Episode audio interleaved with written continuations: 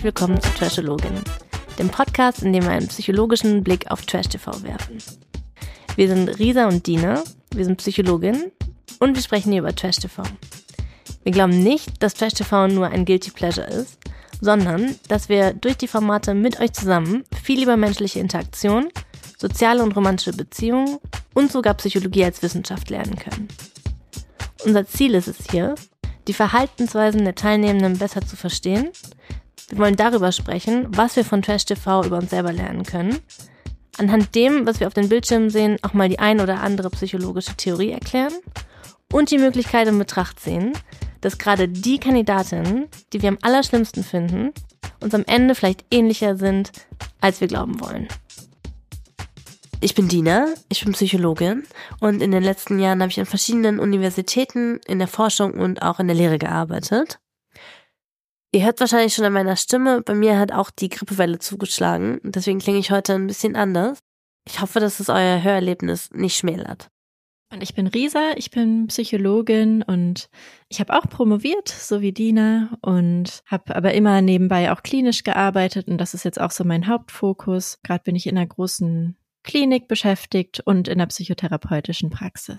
Und heute reden wir über die Folge 6 und 7 vom Sommerhaus der Stars. Und unter anderem reden wir über die große Eskalation und über den Auszug von Gigi und Dana und auch Valentina und Jan. Wir besprechen den Einzug von Samira und Serkan und dann reden wir über Maurice und seine guten Erinnerungen an frühere Zeit.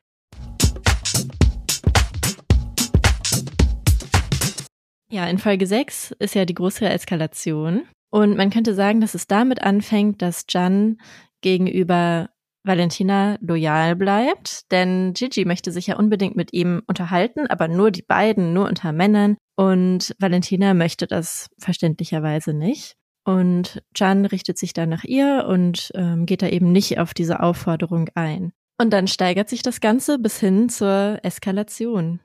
Eine Frage ist vielleicht, was ja auch immer wieder diskutiert wird im Internet, ist Jan ein Schoßhündchen? Das Wort Schoßhündchen wird ja wirklich sehr gerne benutzt in den Folgen auf alle möglichen Leute bezogen. Karina ist ja zum Beispiel auch ein Schoßhündchen, zumindest wird sie so bezeichnet. Was würdest du dazu sagen? Finde ich schwierig. Mein erster Eindruck von John war, dass er überhaupt kein Schoßhündchen ist. Ich muss aber sagen, so im Verlauf, ich glaube, es war dann vor allem Folge vier und fünf, da sind wir zwei gar nicht mehr genau drauf eingegangen. Aber da hatte ich schon ein paar Mal das Gefühl, dass ich dachte, oh, da ist Valentina schon echt fies zu ihm. Ich glaube, er hat ja auch ein paar Mal zwischendurch geweint und war sehr verletzlich. Also mein erster Eindruck, dass er überhaupt gar kein Schoßhündchen ist, also nee, ich würde immer noch nicht sagen, dass er ein Schoßhündchen ist. Aber mein erster Eindruck, dass die zwei so sehr auf Augenhöhe sind, der hat sich nicht bestätigt. In den letzten Folgen fand ich es schon oft ein bisschen grenzwertig und ich hätte mir schon gewünscht, dass sie, dass Valentina anders mit Jan umgeht. Wie würdest du das sehen? Da würde ich dir total zustimmen. Ich finde, Schoßhündchen trifft's nicht. Und ich habe auch das Gefühl, dass man Schoßhündchen sehr schnell bei Männern verwendet. Denn wir sind es ja total gewohnt. Wenn Männer reden und Frauen stimmen denen zu, dann ist es für uns irgendwie so ein ganz gewohntes Bild. Und es fällt uns, glaube ich, auch gar nicht mehr so auf. Und es braucht schon sehr viel, wie im Fall von Carina zum Beispiel, die ja wirklich ganz, ganz wenig nur sagt und wirklich überall zustimmt. Und so ist es bei Jan ja nicht. Also er widerspricht ja schon auch mal und da gibt's auch immer wieder Konflikte. Und ja, umgekehrt fällt uns das total auf. Also wenn ja Männer eher Frauen zustimmen und nach denen richten und nicht so viel widersprechen, dass man da vielleicht ein bisschen zu schnell das Wort Schoßhündchen verwendet. Aber ich würde dir total zustimmen. Also da gibt's auf jeden Fall einen dominanten Part in dieser Beziehung, kann man gar nicht leugnen. Und ja, der Umgang ist manchmal echt schwierig. Mhm. Ja, was mir bei den beiden auch noch aber schon auch aufgefallen ist, was ich dem John auch echt zugute halten würde, würde ich sagen, ist, dass die in den, in diesem Konflikt, der sich, oder in der Situation, die sich da mit dem Gigi entwickelt hat, finde ich, hat die Valentina das ja sehr gut eingeschätzt, ne? Die hat ja direkt gesehen, der Gigi möchte den John gerne provozieren, oder es war zumindest mein Eindruck, dass ich das Gefühl hatte, der Gigi ist aus Streit aus, der möchte da irgendwas Großes vom Stapel brechen, der hat Bock auf eine Eskalation, der hat sich überlegt, okay, es sind Valentina und Jan, mit denen wird es wahrscheinlich die meiste Eskalation geben, da gibt es wahrscheinlich auch die meiste Sendezeit. Hat er sich ganz schlau überlegt und ich habe klar das Gefühl, dass er versucht, den Jan zu provozieren. Und die Valentina hat das ja direkt durchschaut, hat dem Jan gesagt, nee, nee, mach das nicht. Und wenn ich mich richtig erinnere, gab es dann ja auch diese Situation, wo die im Zimmer waren bei sich und die Valentina dem Jan das dann auch so gesagt hat und der dann auch gesagt hat, oh ja, da hast du recht. Und das fand ich auch sehr stark von dem, ne? Denn ich könnte mir auch vorstellen, dass es wahrscheinlich viele Männer gibt, die sich dann so in ihrer Männlichkeit gekränkt fühlen und ja, sich ein bisschen auf den Chips getreten fühlen und dann gerne zeigen wollen, oh nee, ich kann viel besser die Situation einschätzen als sie und die dann vielleicht gar nicht zugeben, dass ihre Partnerin recht gehabt hat. Und das fand ich eigentlich einen ganz starken Moment von dem, dass der auch sagt, ja, da hast du wirklich recht. Eigentlich sieht es ja dann doch so aus, als würde sich dann alles so, ja, als hätte Valentina die Situation irgendwie abgewendet. Der John sagt auch, gut, dass du sagst. Ich weiß nicht, ob er es genauso wortwörtlich gesagt hat, aber er stimmt auf jeden Fall zu. Und dann hätte ja eigentlich alles gut sein können. Also eigentlich hätten die dann schlafen gehen können. Haben sie aber nicht gemacht. Also erstmal würde ich dir total zustimmen, dass man ganz oft ein Gegenbeispiel sieht, gerade im Sommerhaus. Also ich finde wirklich, das spiegelt ja nicht die normale Gesellschaft wider, hoffe ich zumindest nicht, dass sich da Männer in ihrer Männlichkeit gekränkt fühlen. Also ich habe eigentlich bei keinem anderen Paar oder bei kaum einem anderen Paar gesehen, dass eine Frau was sagt, was, was stimmt oder was gut ist und wo der Mann dann sagt, ah ja, hast du recht, das sehe ich so ein. Aber das ist ja nicht normal, dass sich Männer da so schnell in ihrer Männlichkeit gekränkt fühlen und ja, ihren Freundinnen nicht zuhören. Das finde ich schon ziemlich krass auch im Sommerhaus. Und deswegen gut, dass John das macht, aber ich würde, also bei Stark würde ich dir widersprechen. Ich würde eher sagen, es ist eine normale Reaktion. Schön, dass er da eine normale Reaktion zeigt. Die Messlatte liegt manchmal ganz schön tief. Ja. Aber wie schätzt du es dann ein? Die gehen ja dann wieder raus und der Gigi macht ja weiter. Der ähm, hat sich klares Ziel gesetzt ist zumindest mein Eindruck, der hat sich ein klares Ziel gesetzt, der möchte, ähm, der möchte da was vom, vom Stapel brechen und ich fand es auch ein bisschen, der macht es da ein bisschen einfach, ne? Der ist ja gerade erst dazugekommen. Eigentlich hat er ja nicht wirklich einen Streit mit Valentina und John, aber man hat das Gefühl, der sucht sich die dann direkt raus, weil alle anderen ja auch schon gegen die sind, ne? Und gegen das Paar zu gehen, gegen die eh schon alle anderen sind oder gegen die eh schon die ganze Gruppe ist und sich dadurch vielleicht ein bisschen hervorzutun, finde ich persönlich ja, finde ich ein bisschen einfach. Mm. Denn wenn man, wenn, so wie ich das betrachte, in dieser ganzen Situation, in diesen ganzen Streits, das hatten ja alle irgendwie Streit mit Valentina und, also vor allem mit Valentina, aber deswegen auch mit Jan. Aber es ging ja da überhaupt nicht um den Gigi. Der war gerade erst eingezogen. Wir haben nicht, oder wir haben zumindest nicht gesehen, dass sie sich gestritten haben. Wir haben nicht gesehen, dass die irgendein Problem miteinander hatten. Ich wusste überhaupt nicht, warum, also es gibt für mich offensichtlich keinen offensichtlichen Grund, warum der Gigi sich da jetzt so einmischt. Ich hatte das Gefühl, dass er sich einfach nur dadurch profilieren wollte. Ja, ich habe auch überhaupt nicht verstanden, warum es so eskaliert ist. Und naja, erstens äh, bestätigt sich da ja auch so ein bisschen unser Eindruck, ähm, den wir auch beim letzten Mal besprochen haben. Und was ich auch gedacht habe, dass Valentina da ja echt auch ein Händchen für hat, so Situationen einzuschätzen. Also gerade so, die hat irgendwie ja schon sehr ähm, gute soziale Fähigkeiten, das so einzuschätzen. Und ja, wahrscheinlich ist sie nicht umsonst so erfolgreich, wie sie es ist, weil sie sowas eben ja, ganz genau einschätzen kann, was dann passieren wird, was die einzelnen Leute wollen, was deren Ziel ist. Und in dem Fall war es auf jeden Fall so, dass sie es richtig eingeschätzt hat vorher. Aber wahrscheinlich hätte sie nicht gedacht, dass es so extrem eskaliert. Also das war ja, das war ja krass und es war auch richtig schlimm. Ja, ich muss sagen, ich fand das natürlich die einzig logische Schlussfolgerung, dass sie den Gigi dann rausgeschmissen haben und dann damit auch Dana. Hätte man, man hätte den ja nicht da drin lassen können. Ich fand spannend, dass Valentina auch gehen musste. Ich weiß nicht, ob ich mich dazu auch entschieden hätte. Wie würdest du das sehen? Das wäre genau meine Frage an dich gewesen, wie du das findest. Es wurde ja so ein bisschen so eine halbe Rechtfertigung hinterhergeschoben, dass viele mit ihr Streit hätten. Dann gab es Aussagen, dass, ähm, ich weiß gar nicht mehr, was sie genau gesagt haben, dass Valentina bei vielen dazu führt, dass sie sich schlecht fühlen, sowas in die Richtung. Und ich hatte das Gefühl, damit wurde es so halb gerechtfertigt von der Produktion. Kann man machen. Also wenn sie darauf achten wollen, dass niemand gemobbt wird und es wirklich so gewesen wäre, dass Valentina welche gemobbt hätte, fände ich super von RTL, wenn die anfangen würden, Menschen, die das machen, dann auch nach Hause zu schicken. Hätten sie dann aber nicht besonders konsequent durchgeführt, wenn es jetzt nur Valentina und Jan betrifft. Und vor allem finde ich, ist es an der falschen Stelle gewesen. In dem Fall waren die beiden ganz klar das Opfer, also das Opfer von Gewalt und die dann nach Hause zu schicken, das, das fand ich eigentlich, nee, das fand ich nicht gut. Das fand ich keine gute Entscheidung. Wie gesagt, wenn es wegen anderen Gründen ist, die gerechtfertigt sind, dann gerne an der Stelle, wo das eintritt, aber nicht, wenn sie gerade Opfer von Gewalt werden. Ja, das fand ich auch ein relativ schwaches Zeichen. Hm. Ja, denn in der Situation fand ich auch, waren die klar das Opfer, die haben da nichts gemacht und ja, die dann nach Hause zu schicken, das stellt ja quasi, die haben natürlich einen anderen Text noch dazu zugemacht, die haben ja gesagt, Valentina und Jan müssen gehen, um die Situation zu entspannen, aber das stellt es ja quasi so auf die gleiche Stufe, dass man für mich der Endgeschmack so ein bisschen dabei bleibt, okay, es waren beide irgendwie daran schuld, ne? Und jetzt in dieser Situation finde ich, waren Valentina und Jan überhaupt nicht daran schuld. Ja, absolut. Und es macht es auch schwer, wenn man wirklich mal ein Opfer von irgendwas wird, sich Hilfe zu suchen, wenn man dann befürchtet, dass man selber auch negative Konsequenzen haben wird und nicht nur der Täter oder Täterin. Was du wahrscheinlich nicht mitgekriegt hast, aber im Internet und bei Instagram gab es ja hunderttausend Statements von allen möglichen Seiten. Mhm. Und da haben einige der Teilnehmenden erzählt, dass wohl die, was sie nicht gezeigt haben, aber was passiert ist, war, dass die anderen sich alle zusammengetan haben und zur Produktion gesagt haben, okay, entweder muss jetzt Valentina und Jan auch gehen oder wir gehen alle und dann habt ihr überhaupt kein Sommerhaus mehr. Oh wow. Und dass das wohl der Grund war, dass dann die Produktion gesagt hat, okay, dann gehen die halt, weil wir brauchen ja ein Sommerhaus. Das ist ja so eine, so eine Gruppendynamik, die sich da ergeben hat. Und genau an der Stelle ist sie ausgebrochen. Die war ja vorher auch schon da. Du ja auch gesagt hast, also es waren dann alle irgendwie gegen Valentina und damit auch so ein bisschen gegen Jan. Aber da ist sie dann so richtig ausgebrochen. Und die Teilnehmenden hätten sogar auf das Geld verzichtet, auf den Fame und so weiter. Also ist ja richtig in die Höhe getrieben worden, genau an dieser Stelle. Und ja, das finde ich spannend, warum die Gruppendynamik dann in dem Moment so war. Hast du eine Idee, warum das in dem Moment so, so war? Also die einzige Idee, die ich hätte, ist, dass, dass Gigi vielleicht bei den anderen so beliebt war, dass die anderen dann wütend wurden, dass er gehen musste, vielleicht auch wütend waren, dass Valentina das Opfer war in der Situation und sie nochmal ganz deutlich machen, sie sehen Valentina als Täterin und dass das so eine Wut entfacht hat, dass, ja, dass sie sich da irgendwie alle zusammengerauft haben. Aber warum genau, weiß ich nicht. Das ist jetzt wirklich nur total spekuliert. Das wäre auf jeden Fall eine Hypothese, die, die Sinn machen würde. Ja, das könnte ich mir ganz gut als Erklärung vorstellen. Das sind ja einfach auch echt die Emotionen total hochgekocht.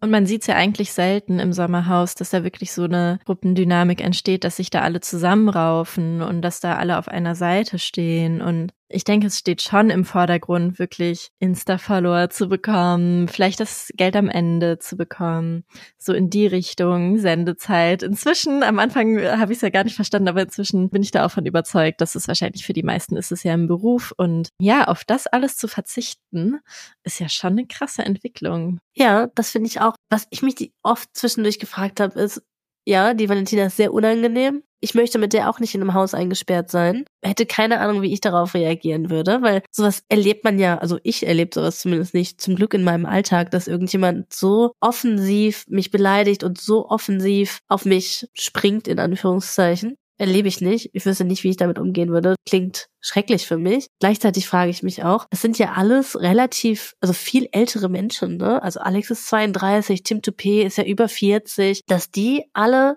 sich so aus der Reserve locken lassen von einer 22-Jährigen, mich schon überrascht. Stimmt, das ist wirklich überraschend. Ja, oder? Ich hatte davor eher gedacht, wenn man in so einem Haus ist mit so vielen Leuten, die auch viel älter sind und vielleicht auch mehr Erfahrung haben, dass es vielleicht eher für die Valentina einschüchternd ist und dass die da vielleicht diejenige ist, die sich, oder dass die sich da mal ein bisschen mehr zusammenreißt, anders als in den anderen Format. Aber die lassen sich alle maximal von der reizen. Das fand ich schon spannend. Und was noch dazu kommt, dass ähm, Valentina ja wirklich alleine beziehungsweise mit Jan steht und der Rest in so einer Gruppe ist, wo die sich einig sind. Valentina ist die Böse und sowas schützt ja unglaublich, wenn du in der Gruppe bist und selbst wenn da eine Person ist, die die Gruppe stört und die dich provoziert, aber wenn dir alle zustimmen, alle sind sich einig, na ja, das ist halt die Valentina, natürlich hat die nicht recht mit dem, was sie sagt und dich da eigentlich alle unterstützen auch. Ich hätte gedacht, dass es vielleicht gar nicht so sehr reizt oder dir so gar nicht so sehr an die Nieren geht, wie es möglicherweise scheinbar geht. Vielleicht auch nicht, vielleicht war es auch irgendwie eine andere Gruppendynamik, dass es dann so ein Zusammenhalt war, alle gegen eine. Nicht umsonst gibt's ja auch Mobbing. Das kann ja auch so ein Gruppengefühl auslösen. Vielleicht war es auch was anderes.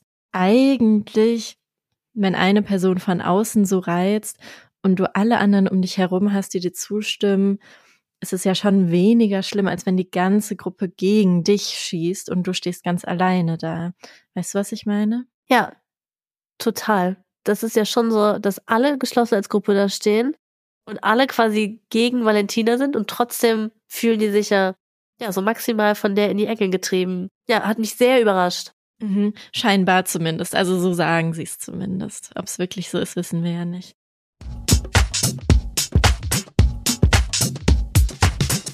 Das war Folge 6, das war die Eskalation. Hast du sonst noch was zu Folge 6 oder sollen wir zu Folge 7 weitergehen? Wir können gerne zu Folge 7 weitergehen und ich würde total gerne mit einem Zitat von Alex starten, das selber auch ein Zitat war, nämlich von Bruce Lee. ich weiß nicht, ob du dich noch dran erinnerst, aber er hat ähm, zu Vanessa gesagt, wenn du deine Emotionen nicht kontrollieren kannst, kontrollieren deine Emotionen dich. Das hat er so ganz dramatisch gesagt. Und ich habe mir vorgestellt, dass er vorher das Zitat so rausgesucht hat und dann auf so einen richtigen Moment gewartet hat, wo er dieses schlaue Zitat sagen kann. Ich musste ein bisschen schmunzeln. Ich habe das Gefühl, der Alex ist, kommt mir ein bisschen vor wie so der Typ von Mann, die vielleicht so ihr ganzes Schlafzimmer auch mit solchen Sprüchen tapeziert haben, oder? Weil es gibt ja viele solche Sprüche und ich kann mir das schon ein bisschen vorstellen, dass er, ja, dass er sich damit auch einfach versucht, vielleicht so ein bisschen so abzuhypen, ne? Dass er so viele verschiedene, so, so Sprüche an der Wand hat und ich muss sagen, je, je weiter das Sommerhaus fortschreitet, desto mehr denke ich, und der Alex braucht vielleicht auch einfach mal eine, eine dicke Umarmung, ne? Ne, auch ein Machtwort, aber auch eine dicke Umarmung. Ich glaube einfach so beides. Och, Baby, ja, ich muss es mir gerade so richtig vorstellen, wie er da in seinem Schlafzimmer hockt, umgeben von solchen ganz schlauen Sprüchen. Und ja, ich frage mich auch, ob er die, ähm, ob er die auch hinterfragt, also ob er die so kritisch hinterfragt oder ob die dann einfach toll klingen und er hängt die sich dann an die Wand. So stelle ich es mir auf jeden Fall vor. Was ich dich dazu aber gerne fragen möchte, aus der psychologischen Praxisperspektive, kann man seine Gefühle denn kontrollieren? Inwieweit stimmt denn dieses Zitat überhaupt? Und inwieweit ist das ein hilfreiches Zitat? Ich denke, da muss man sich erstmal fragen, was Kontrolle überhaupt bedeutet in dem Kontext, wie man das definiert. Was meinst du, wie, wie er das gemeint hat? Meinte er, dass man die Gefühle dann nicht nach außen zeigen darf und dann kontrolliert man sie? Oder dass man die Gefühle verdrängt und dass man so die Kontrolle darüber gewinnt? Was denkst du, wie, wie sieht er das? Was ist für ihn seine Emotionen kontrollieren? Ich hätte ganz klar das Gefühl, dass der Alex denkt, die Emotionen kontrollieren ist, die gar nicht erst zuzulassen, die ganz tief runterzudrücken. Und alles, was nicht knallhart ist, dass es gar nicht existieren darf und dass man es runterdrücken muss. Mhm. Und meinst du, er weiß, dass Wut auch eine Emotion ist? Nee, wahrscheinlich nicht. Da muss ich kurz was einwerfen. Spannenderweise war das früher in der Forschung ganz oft so, es gibt ja diesen Stereotyp, dass man sagt, oh, Frauen, die sind so emotional und Männer, die sind so rational, ne? Und es gibt auch einige Studien, ältere Studien, die das auch zeigen, die sagen, ja, die Frauen, die sind so emotional, die fühlen so viele Gefühle und Deswegen sind die vielleicht auch ein bisschen verrückt oft. Und dann hat man sich aber später nochmal viele dieser Studien angeguckt. Und wenn man sich da anguckt, was wird als Emotion und emotional betrachtet, dann sind das solche Sachen wie Trauer und Freude und solche stereotypisch weiblichen Sachen, ne? Aber solche Emotionen wie Wut und Aggression, die sind halt nicht mit da reingekommen in diesen Fragebogen. Wenn man aber fragt, wie oft bist du emotional und diese Gefühle auch noch mit da reinmacht, dann sind Männer und Frauen halt total gleich emotional. Die Schlussfolgerung ist dann ja oft, dass man oft die Gefühle rauslässt, wo man denkt, dass die angemessene Gefühle für das eigene Geschlecht sind. Also ich würde dann meine Gefühle rauslassen, wo ich denke, okay, das sind angemessene Frauengefühle. Deswegen lasse ich sowas raus wie Trauer und Enttäuschung zum Beispiel. Ne? Und Männer, die kriegen ja eingeredet, okay, als echter Mann, da bist du nicht traurig oder enttäuscht. Aber als echter Mann sind die angemessenen Gefühle halt Wut und Aggression und deswegen lassen die halt diese Gefühle mehr raus. Wenn wir jetzt zum Alex zurückkommen, das ist ja genau das, worauf du wahrscheinlich auch anspielst, ne? dass der Alex sagt, Gefühle müssen unterdrückt werden, aber damit meint er halt nicht Aggression und Wut. So kommt es mir zumindest vor. Ja, ganz genau. Also man könnte sagen, Alex ist auf dem Stand von diesen alten Forschungspapern, von denen du gerade gesprochen hast. Denn natürlich ist Wut auch eine Emotion. Und wie du richtig gesagt hast, also die Gefühle werden dann eher rausgelassen, wenn man, wenn man denkt, die sind angemessen. Aber spürbar oder vorhanden sind sie in beiden Geschlechtern. Es wurde vielleicht nur nicht gelernt, sie eben wahrzunehmen und rauszulassen.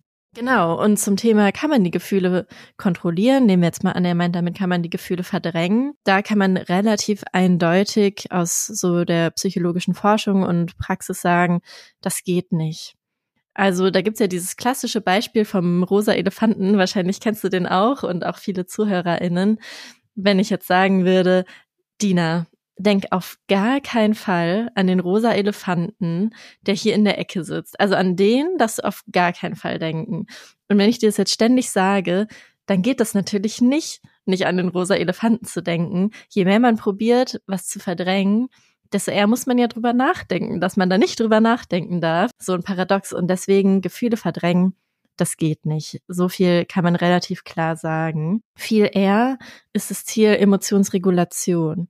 Also Gefühle zu regulieren. Und ich würde auch sagen, lernen, Gefühle auszuhalten. Das ist nochmal was anderes. Also wichtig zu wissen ist vielleicht, dass Gefühle endlich sind. Jedes Gefühl ist endlich. Gefühle merkt man auch körperlich. Also zum Beispiel bei Wut merkt man vielleicht, man kriegt einen roten Kopf, man hat Muskelanspannung und so weiter. Das schafft der Körper einfach nicht dauerhaft, das auszuhalten. Es geht nicht, das ist unheimlich anstrengend. Und deswegen, man kann die Gewissheit haben, jedes Gefühl ist endlich und dann wie so Wellen surfen. Man spürt das Gefühl, man reitet auf der Welle vom Gefühl und irgendwann flacht es auch wieder ab und geht von ganz alleine weg. Also das wäre vielleicht so langfristig ein Ziel, lernen, Gefühle auszuhalten und darauf zu vertrauen, dass sie auch von alleine weggehen. Aber das ist natürlich anstrengend, teilweise schmerzhaft, je nachdem welches Gefühl es ist. Bei Wut ist es vielleicht eher schwierig, dann nicht so nach diesem Impuls zu handeln. Bei Trauer oder Einsamkeit zum Beispiel ist es einfach unheimlich schwierig und schmerzhaft, die auszuhalten. Aber das kann man, kann man lernen, vor allem wenn man darauf vertraut, dass sie wieder weggehen werden. Ich kann mich da total drin wiederfinden. Also vor allem in diesen traurigen Gefühlen, dass es ja so schwierig ist, wenn die auf einen zukommen, die dann auszuhalten muss bei mir selber sagen, dass ich da oft dann denke, oh mein Gott, es ist ein schlimmes, trauriges Gefühl. Ich möchte, dass es sofort wieder weggeht und dass ich dann mit aller Kraft versuche, dass es wieder weggeht, weil es sofort enden muss. Und ich glaube, dieses Vertrauen in, okay, es wird wieder weggehen, das zu fassen, das ist ja so schwierig. Hm, das ist wirklich schwierig und das muss man ein paar Mal wirklich gemerkt haben, weil es klappt ja schon, das erstmal wegzudrängen, sich abzulenken, sich andere Gedanken zu machen, wie auch immer, teilweise auch wirklich mit ja Strategien, die vielleicht langfristig maladaptiv sind. Man kann Alkohol trinken, Drogen nehmen und so weiter, um Gefühle erstmal wegzudrücken, aber die gehen halt nicht weg, also die sind dann immer noch da. Hingegen, wenn man es schafft, die auszuhalten, dann ist es so, ja, wie so eine Reinigung. Dann schaffen die es auch besser, ja, wieder abzuklingen und ja, dass man das auch verarbeiten kann. Kannst du uns noch was mehr dazu sagen zur Emotionsregulation und was es da vielleicht für Strategien gibt? Genau, also das war jetzt quasi Gefühl aushalten, aber man kann natürlich auch ein bisschen lernen, seine Emotionen zu regulieren und da gibt's kurzfristige Strategien, die sind aber super individuell. Also das müsste man wirklich individuell bei sich gucken, was da hilft. Aber man kann auch langfristig sich mal angucken. Wenn es so ein Gefühl gibt, das immer wieder kommt, dann kann man sich mal gucken, welches Gefühl ist es denn? Also erstmal auf das Gefühl schauen. Ist es die Angst, die immer wieder kommt? Fühle ich mich ständig schuldig? Scham, bin ich, bin ich ständig beschämt oder schäme ich mich wegen irgendwas und erzähle deswegen Sachen nicht oder Freude, gut, das, das ist ein schönes Gefühl, das möchte man nicht weghaben, aber mal so zu gucken, welches Gefühl kommt denn immer wieder, was ist dominant und das bestimmt total die Wahrnehmung. Also Gefühle bestimmen, was wir wahrnehmen in Situationen. Wenn man sich vorstellt, man kommt in einen Raum rein und man ist eine Person, die vielleicht Mobbing erlebt hat in der Vergangenheit man ist im Raum mit neuen Menschen, mit einer Gruppe vielleicht, man kommt zu der Gruppe hinzu und dann sitzen da ähm, zwei Menschen und die so tuscheln so miteinander und vielleicht gucken die auch mal so in deine Richtung und dann nimmst du eher wahr, nur diese zwei Menschen und auch mit dem Gedanken, hm, die reden bestimmt über mich, ich bin hier nicht willkommen, sehe ich irgendwie doof aus oder wie auch immer. Also die Wahrnehmung ist dann sehr auf diese zwei Personen, quasi auf die Gefahr in dem Moment fokussiert wohingegen, wenn man grundsätzlich ein positives Gefühl hat, zu einer neuen Gruppe dazu zu kommen, ähm, sich generell wohlfühlt, schon gute Erfahrungen gemacht hat, sieht man vielleicht diese zwei Menschen gar nicht, die vielleicht auch über was ganz anderes reden, sondern eher die Person in der Ecke, die einen anlächelt oder einem zuwinkt oder so. Und die Wahrnehmung ist ja wirklich sehr selektiv. Und dann gibt's noch Körperreaktionen bei Gefühlen. Also das Gehirn versetzt den Körper in Bereitschaft, je nachdem welches Gefühl es ist, angemessen in der Situation darauf reagieren zu können. Dann gehören Gedanken zu jeder Emotion. Also wie ich gerade gesagt habe, in dem Beispiel, wo man zu einer Gruppe dazukommt, könnte ein Gedanke sein, oje, was wird die Gruppe denken? Finden die mich komisch? Was kann ich sagen? Wo stelle ich mich hin? Und so weiter.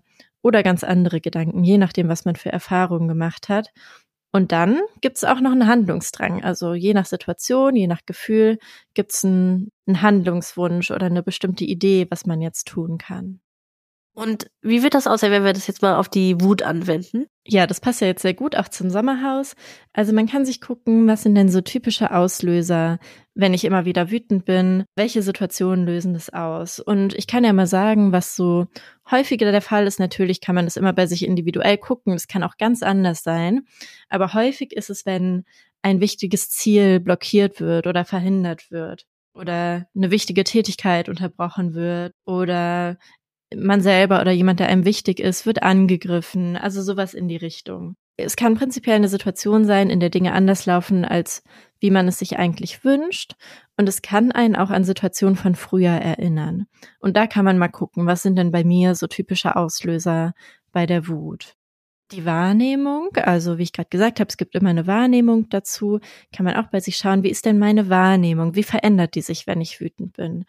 Und typischerweise ist man da sehr auf sich selber fokussiert, wenn man wütend ist und ist eher bereit, andere zu verletzen und nicht so sehr bereit, ähm, eine Gegenperspektive in Betracht zu ziehen.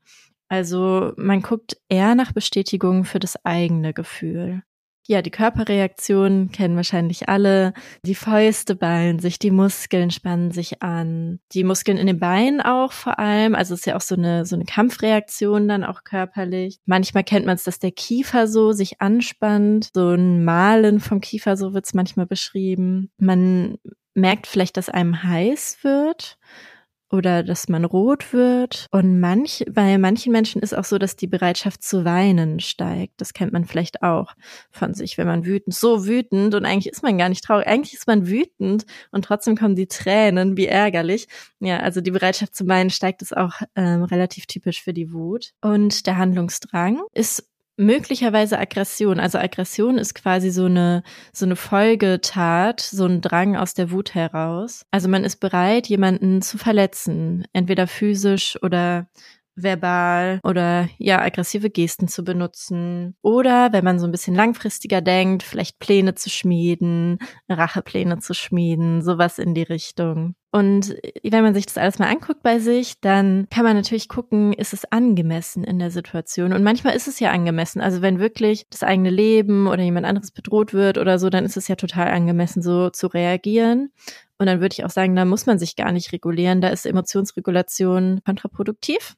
Aber es gibt auch ganz viele Situationen, in denen ist die Wut entweder nicht angemessen oder sie sollte zumindest nicht in Aggression münden. Das ist, glaube ich, wirklich ein großer Punkt. Und manchmal ist es auch sehr ungünstig, die Wut ähm, so offensichtlich rauszulassen. Also nehme meine Arbeitssituation, man ärgert sich über den Chef, Chefin, dann macht es vielleicht mehr Sinn, sich zurückzuziehen und zu überlegen, wie könnte ich jetzt gut vorgehen, mir einen Plan schmieden, ähm, statt die Wut so ganz rauszulassen. Also da in solchen Situationen ist es gut, ja, seine Emotionen zu regulieren. Und man kann probieren, entgegengesetzt zu handeln. Also im, im besten Fall, boah, das braucht aber wirklich viel, wie sagt man, viel Überwindung oder viel viel Beherrschung wahrscheinlich auch. Ähm, wenn man sich so die, die Körperreaktion anguckt, dieses wütende Malm, dass man mal probiert, eher zu lächeln in der Situation. Also so wirklich so entgegengesetztes Handeln oder auch seinem Gegenüber, der einen wütend macht, so was Freundliches sagen oder so. Also man wirklich probiert, das Gegenteil zu machen. Finde ich aber super schwierig, aber das könnte man mal ausprobieren. Oder man kann probieren, entgegensetzt zu denken. Also ich habe ja gesagt, das Denken ist so sehr eingeschränkt und das mal probieren zu erweitern und sich zu überlegen, hat mein Gegenüber vielleicht doch einen Punkt oder auch zu überlegen, wann hat mein Gegenüber mir das letzte Mal was Freundliches gesagt, also sich in eine andere Situation hinein zu versetzen. Wann könnte mir die Person auch noch nützlich sein in Zukunft? Ist es jetzt sinnvoll, sie so total zu verärgern? Und was man vielleicht auch machen kann, ist, dass man sich vorstellt, die Person, die einen so wütend macht, das ist einfach so, eine Person, die so vom Schicksal gesendet wurde, damit man so ein bisschen übt, seine Wut zu regulieren, vielleicht so ein bisschen toleranter zu werden. Also sich das wie so ein Trainingspartner, Partnerin vorzustellen. Sowas könnte auch helfen. Ja, und zuletzt könnte man noch probieren, seine Körperhaltung zu ändern. Also es ist ja wirklich so eine ganz, ganz demonstrative, wütende Körperhaltung mit den Fäusten und so ein bisschen nach vorne gebeugt. Und die auch mal so ins Gegenteil zu kehren, die Schultern fallen zu lassen, sich zu entspannen, die Handflächen zu öffnen, sowas in die Richtung. Okay, das sind ja schon mal sehr gute Tipps. Die werde ich selber auch mal anwenden. Denn du, wahrscheinlich, wie du auch weißt, bin ich auch manchmal ganz schön wütend. Das stimmt. Ich meine, aggressiv bist du nicht, aber ähm, es ist immer immer sinnvoll, mal zu gucken, was passt auf einen selber. Das waren ja jetzt so ganz allgemeine Tipps und es ist schon gut, immer ganz individuell zu gucken, was passt zu mir, was könnte bei mir helfen und manches passt vielleicht auch überhaupt nicht. Dir gegenüber werde ich nicht aggressiv, aber es sind bei mir zu Hause schon einige Teller und Tassen schon mal zu Bruch zu gehen. ja, stimmt, davon hast du erzählt. Ja, vielleicht könnt ihr ja in Zukunft geschont werden, dass ihr keine neuen Teller und Tassen kaufen müsst. Vielleicht kann ich das mal mit dem Alex zusammen üben. Ja, unbedingt. Das wird ja schon wieder nötig, als Serkan dann einzieht. Da wird er direkt wieder wütend und Vanessa möchte, möchte ihn so ein bisschen auch regulieren, sagt ja auch bleib ruhig und sowas und da hört er aber überhaupt nicht drauf und wird sogar eher defensiv. Ich finde das eine super Überleitung. Dann gehen wir mal zum Einzug von Serkan und Samira. Wollte dich auch fragen, woher kennen die sich? Da wurde ja irgendwas gesagt. Ich habe schon wieder vergessen, äh, was da genau gesagt wurde, aber ich wollte dich nochmal fragen. Erklär mir mal deren Hintergründen, woher die sich kennen.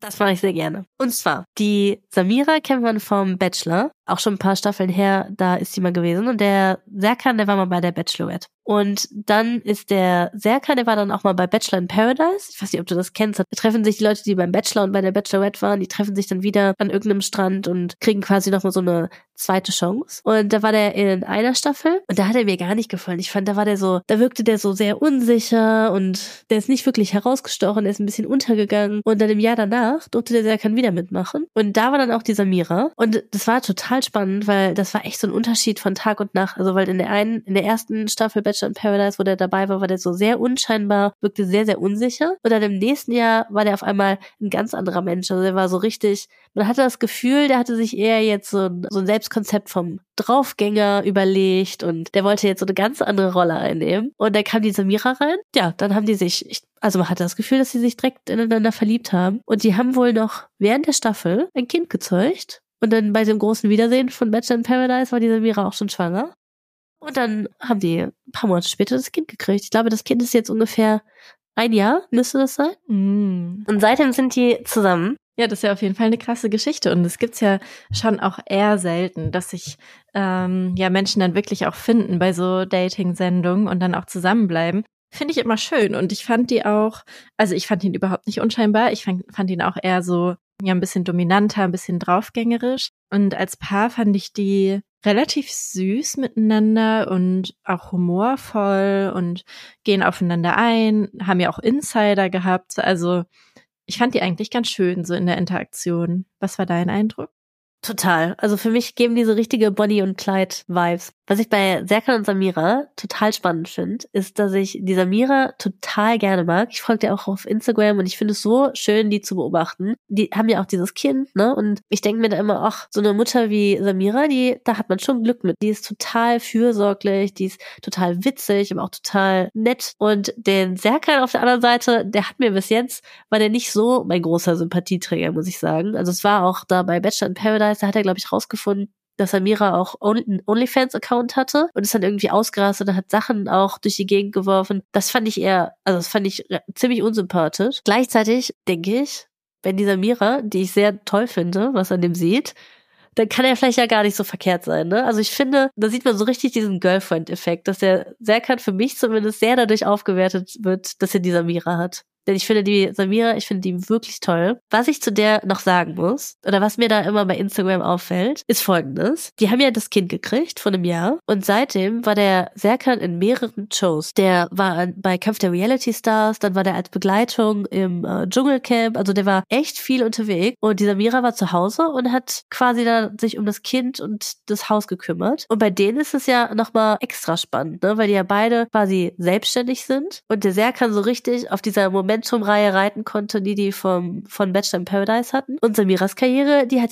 die hat ja einfach gestoppt. Und weil ihre, ihre Karriere oder ihr Job ist ja einfach Reality TV. Aber die hat an nichts mehr teilgenommen. Das Sommerhaus war jetzt das erste seit langem wieder. Und da hoffe ich, dass sie einen guten Deal abgeschlossen haben. Also ich finde, der Serkan sollte mindestens 50 Prozent des ganzen Geldes an die mal abdrücken. Und ich hoffe, dass sie da einen guten Deal geschlossen haben, weil ich finde es schon krass, dass man bei denen sieht, okay, dass er ja nur so viel Erfolg jetzt haben kann, weil sie dem die ganze Zeit den Rücken frei hält. Und das finde ich schon eine krasse Aufopferung von ihr. Jetzt haben die geheiratet, das heißt, die ist ja zumindest rechtlich abgesichert, aber davor ja, ich hoffe, dass die einen guten Vertrag hatten, weil sonst würde das ja bedeuten, dass er auch zwischendurch einfach hätte sagen können, okay, super, dass du mir hier die ganze Zeit den Rücken freigehalten hast, also dass ich jetzt viel bekannter noch werden kann. Aber jetzt sage ich auf Wiedersehen. Dank, dass du 24 Stunden am Tag auf mein Kind aufgepasst hast, während ich hier meine Karriere gemacht habe. Danke, dass du dich hier um alles gekümmert hast, aber jetzt bin ich weg.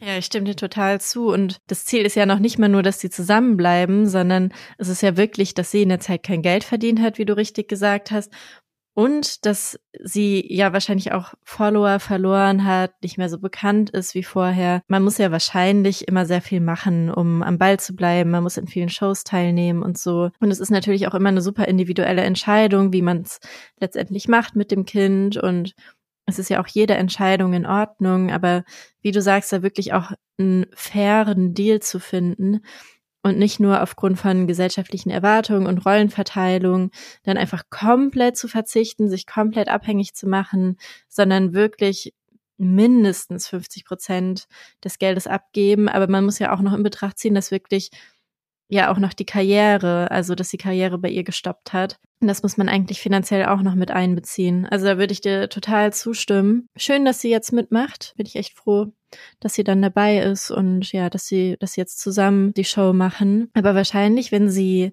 direkt weitergemacht hätte, ähm, wäre die Reaktion schon eine andere gewesen als bei Serkan. Also bei ihm, wenn man es jetzt umdrehen würde, äh, müsste man ja zu ihm sagen, wie kann er sein Kind alleine zu Hause lassen? Wie geht das ohne Vater und so?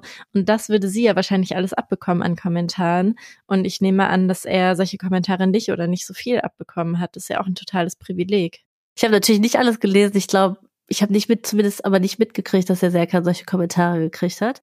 Ich habe gleichzeitig aber schon einige Male gelesen, dass Leute sogar jetzt, wo das Kind älter als ein Jahr schon ist, gesagt haben, wie kann dieser Mira denn da einfach ins Sommerhaus gehen? Was denn da mit dem Kind? Wow, das ist ja echt unglaublich. Oh man, richtig traurig. Kann man dann irgendwie auch verstehen, dass sie sich dem nicht aussetzen möchte.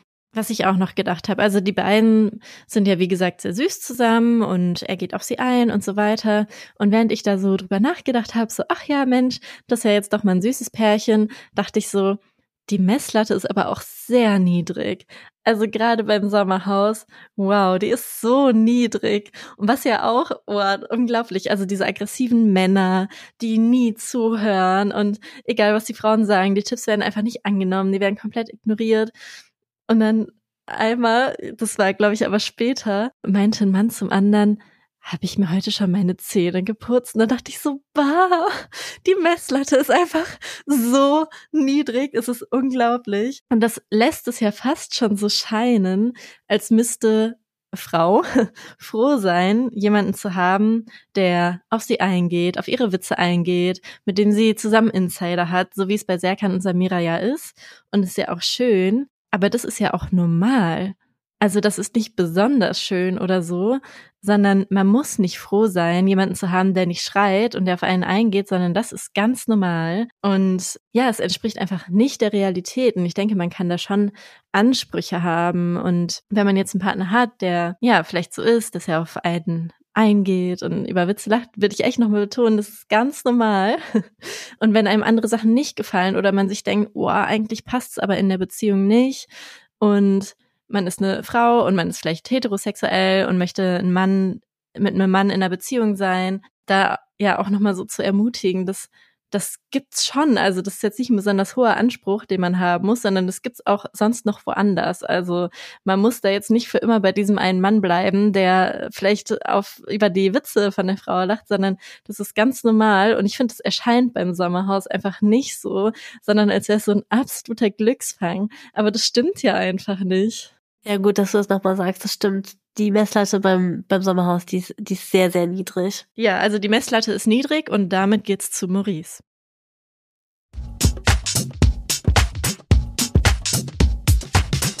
In dieser Folge, was mir dann nochmal ganz krass aufgefallen ist, ist der Maurice und wie der in Erinnerungen an seine Oma schwelgt. Also, was er genau sagt, ist ja, dass seine Oma sich immer um seinen Opa gekümmert hat. Und er bemängelt damit, dass Ricarda sich nicht genug um ihn kümmert. Das passt ja auch sehr zu einer von diesen vorherigen Situationen, in der er ja auch schon mal relativ dramatisch angemerkt hat, dass Ricarda ihm nicht mal einen Toast macht. Und ich finde es sehr spannend, denn ich denke, dass der Maurice, der steht da sinnbildlich für eine Gruppe von jungen Männern. Und zwar die Gruppe von jungen Männern, die mit so ganz traditionellen Geschlechterstereotypen aufgewachsen sind. Und denen vorgelebt wurde, dass Frauen sich für ihre Männer aufopfern, für sie kochen, putzen, die Wäsche waschen, ihnen den Rücken frei halten, sie bewundern und anfeuern, selber aber gar keine eigenen Ansprüche stellen. Also kurz gesagt, dass Frauen halt vor allem die schönen, unbezahlten Dienstmädchen sind. Und mir kommt es vor, als wäre der Maurice aufgewachsen mit dem festen Glauben und dem Versprechen, dass wenn er mal groß ist, dass er auch dieses schöne, aufopferungsvolle Dienstmädchen bekommt, was ihm Tor schmiert und ihn bewundert und anfeuert und er überhaupt nichts zurückgeben muss. Ja, jetzt ist der Maurice groß, zumindest mehr oder weniger. Und er ist aber in der modernen Welt angekommen und da sind Frauen halt einfach nicht mehr selbstlose, schöne Dienstmädchen, sondern die haben ihre eigenen Vorstellungen und stehen für ihre eigenen Bedürfnisse ein und das ist verständlicherweise schlimm für den Maurice, denn er denkt, dass ihm dieses unbezahlte, selbstlose Dienstmädchen auch zusteht. Kommt mir zumindest so vor. Und ich finde, was man von diesem Typ Mann ja auch oft hört, ist diese früher war alles besser Mentalität. Kennt man wahrscheinlich. Und ich finde, dazu muss man aber immer wieder ganz klar sagen, ja, früher war alles besser, aber halt auch nur, wenn du ein weißer Mann warst. Für den Rest der Welt war es halt früher ziemlich kacke. Ich persönlich würde Maurice echt gerne sagen, dass seine Oma zumindest im Anfang der Ehe mit dem Opa nicht mal ein eigenes Bankkonto haben durfte, dass sie ohne das Einverständnis des Opas nicht arbeiten durfte und dass sie nicht ausreichend rechtlich geschützt war, denn bis 1997 war Vergewaltigung in der Ehe ja nicht mal eine Straftat. Aber um nochmal darauf zurückzukommen, ich kann mich schon in den Maurice hineinversetzen, denn ich hätte ja auch gerne ein unbezahltes, selbstloses Dienstmädchen. Das klingt super, würde ich sofort nehmen. Aber so läuft das halt ja nicht, ne? Die Zeiten, die haben sich einfach verändert und der Maurice muss erwachsen werden und sich damit abfinden, dass die Welt jetzt eine andere ist.